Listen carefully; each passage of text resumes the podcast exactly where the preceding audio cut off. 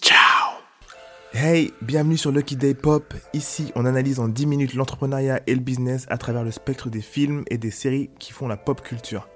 Pour vous, on analyse et on tire les leçons business, branding et management des films et des séries que vous connaissez tous ou que vous découvrirez en nous écoutant.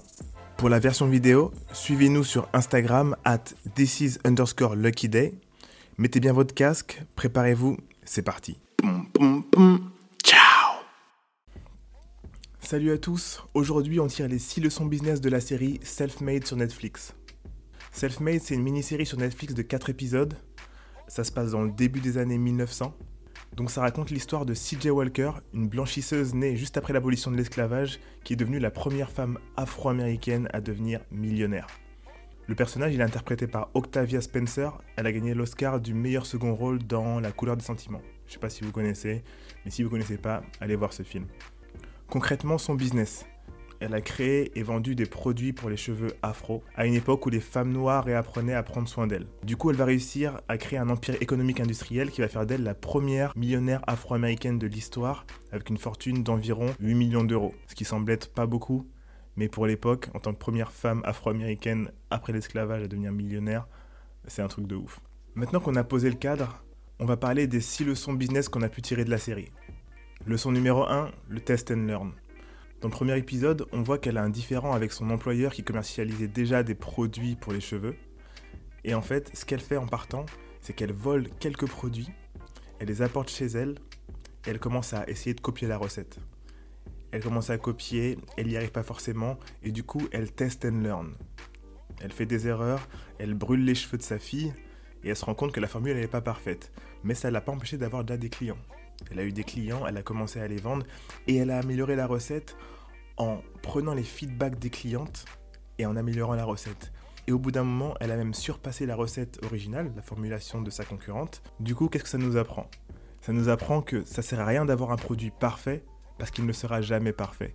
Le but, c'est d'avoir une petite base de clientèle, leur vendre la version que tu as, donc le produit minimum viable que tu as, vends-leur, attends les feedbacks, et améliore ta recette. Si on prend un an à créer une recette qui au final ne plaît pas, on a perdu notre temps. Leçon numéro 2, un storytelling fort et différenciant.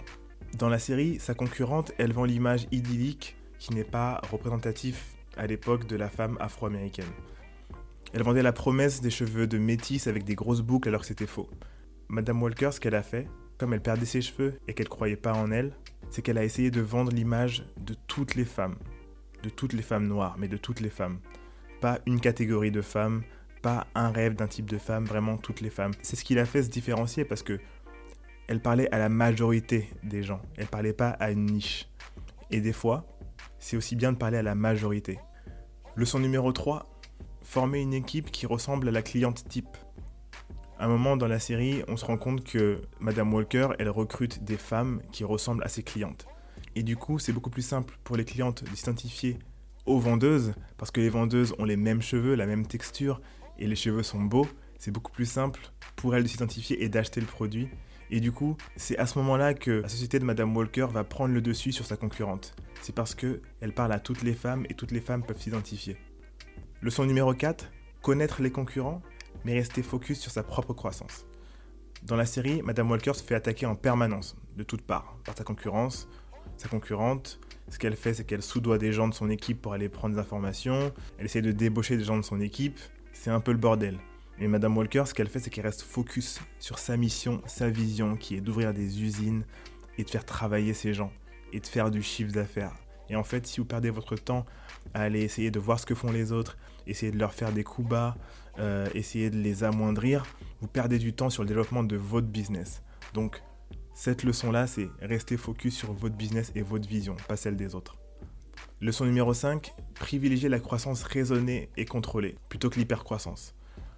Dans le dernier épisode, elle accepte un deal de distribution nationale, et en fait, toutes les employés, les commerciales, qui sont 3000 à l'époque, décident de menacer de faire grève si elle acceptait le deal. Parce que si elle accepte le deal, ça veut dire qu'elle n'aura plus besoin d'eux. Et du coup, si on revient à sa vision du début, qui était de faire en sorte que toutes les femmes pouvaient être financièrement indépendantes grâce à son entreprise, eh ben c'était plus en accord. Donc du coup, elle a décidé de ne pas faire le deal ce qui a fait que ses employés sont restés. Elle a quand même eu une croissance qui était exponentielle, mais c'était pas une hyper croissance. Et des fois, c'est pas grave, pas besoin d'être euh, du jour au lendemain à 1 milliard d'euros de chiffre d'affaires. Tu peux croître et rester en accord avec tes valeurs. Dernière leçon, leçon numéro 6, restez proche des gens que vous aimez et de vos conjoints. Dans la série, on voit que son mari a une aventure avec une autre femme et il se plaint de passer toujours après le business. Pour lui, c'est une raison valable.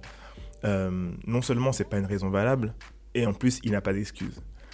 Mais ce que ça soulève, c'est le fait qu'il faut toujours être proche de sa famille, de ses conjoints, si on en a un, et privilégier des moments euh, de qualité avec eux, parce qu'ils sont rares quand on est entrepreneur, et euh, garder bien en tête que quand tout ça s'écroulera, quand tout ça finira, le conjoint, c'est tout ce qui nous restera avec notre famille.